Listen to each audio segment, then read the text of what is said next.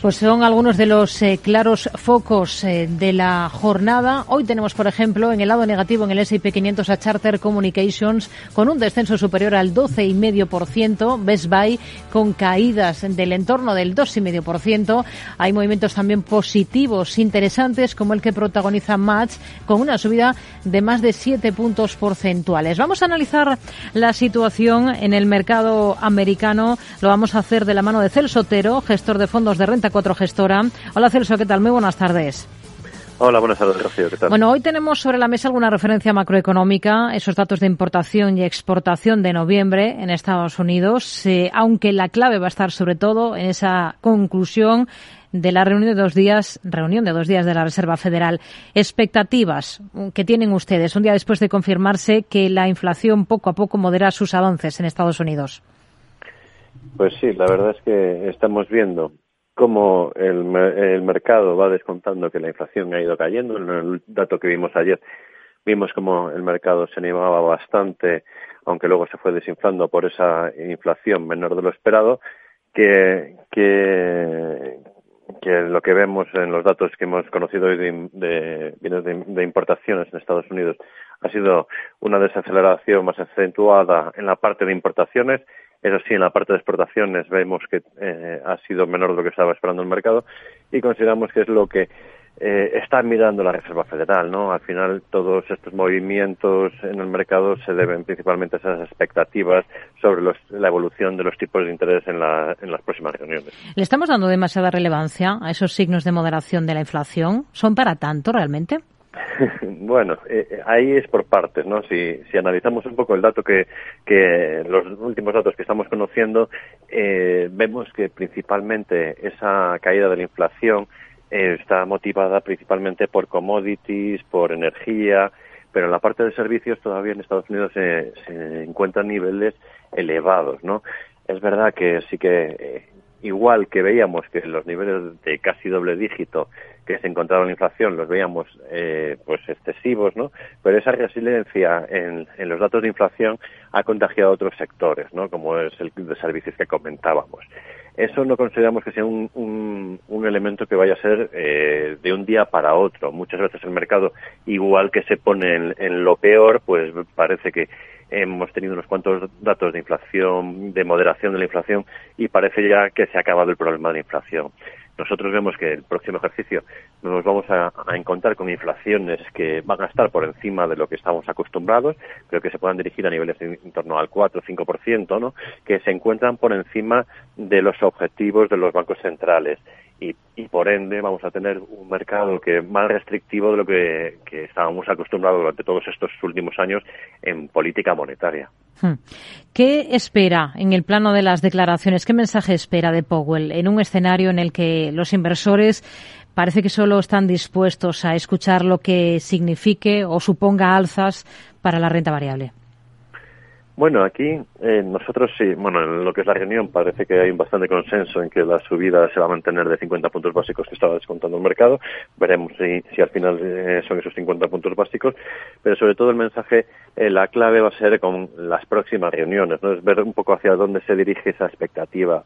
Aquí mm, es verdad que hemos visto desde el 13 de octubre, creo que fueron los mínimos que nos encontramos en, en el mercado, eh, pues ha habido una subida bastante importante, pero eh, en, un, eh, en un sentimiento generalizado de, de, ref, de reflexión ¿no? para lo, los próximos trimestres, un entorno mucho más reflexivo. Y eso nosotros lo vemos como que en, en el mercado sí que se encuentra en muchas carteras en niveles elevados de liquidez y con pequeñas noticias positivas consideramos que es lo que está alentando estas subidas, ¿no? Es decir, el compra hay hay hay mucha liquidez y con pequeñas noticias, pues eh, el mercado se anima eh, de forma significativa. Eh, es verdad también que hay otros elementos muy, muy importantes en la economía americana, como es la evolución de la divisa, que este debilitamiento que ha sufrido desde los niveles de 0,97, 0,98 que vimos por los mínimos, eh, pues ya encontrarse 1,06, eso en los próximos trimestres, los beneficios empresariales que vienen de fuera de Estados Unidos hmm. van a apoyar mucho a las compañías americanas. Por eso también nosotros sí que vemos algunos elementos que sí que van a ser positivos en los próximos trimestres. Hmm. Tenemos en el punto de mira a entidades como Morgan Stanley, porque se está hablando mucho de las pérdidas que van a tener que registrar en los préstamos de este trimestre. Esas entidades que han prestado hasta 13.000 millones a Elon Musk para comprar Twitter. Temas como este, ¿a ustedes les echarían para atrás de, tener en cartera bancos como este, como Morgan Stanley, por ejemplo? A ver, ahora mismo, es decir, en, los bancos grandes se mueven por distintas patas, ¿no? En, en un entorno como el actual, donde hemos visto una subida de tipos de interés, es normal que, pues, como hemos hablado muchas veces, que la economía se desacelere y eso normalmente incrementa la, la mora en el sector pero también hay que poner en contraposición los beneficios que se consiguen con el incremento de tipos de interés en lo que es la, la banca comercial. Nosotros consideramos que el efecto de, de tipos de interés va a ser más positivo que la parte de la mora.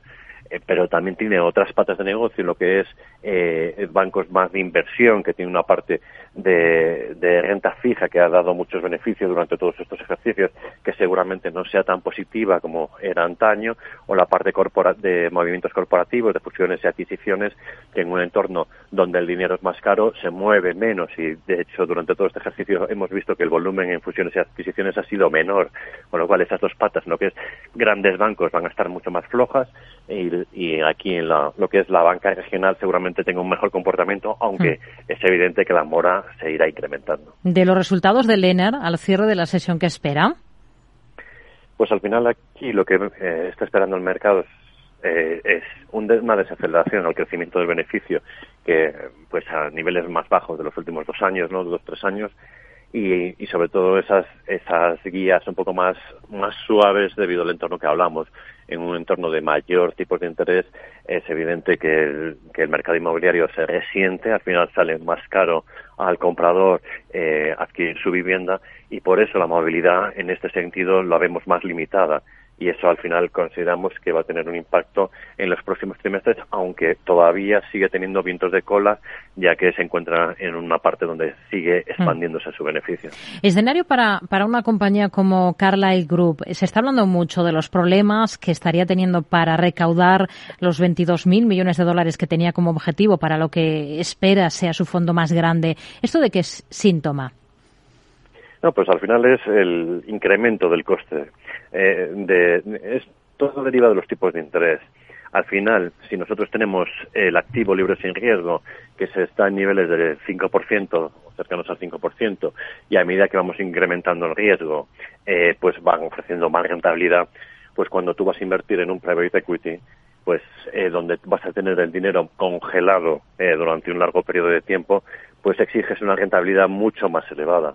De ahí que eh, se estén encontrando con problemas para levantar capital porque seguramente los retornos que, que puedan obtener en comparación al riesgo que se asume han perdido algo de atractivo debido a la comparativa de los mm. activos sin riesgo. Celso Otero, gestor de fondos de Renta 4 Gestora. Gracias por su análisis con nosotros. Muy buenas tardes. Muchas gracias a vosotros. Buenas tardes.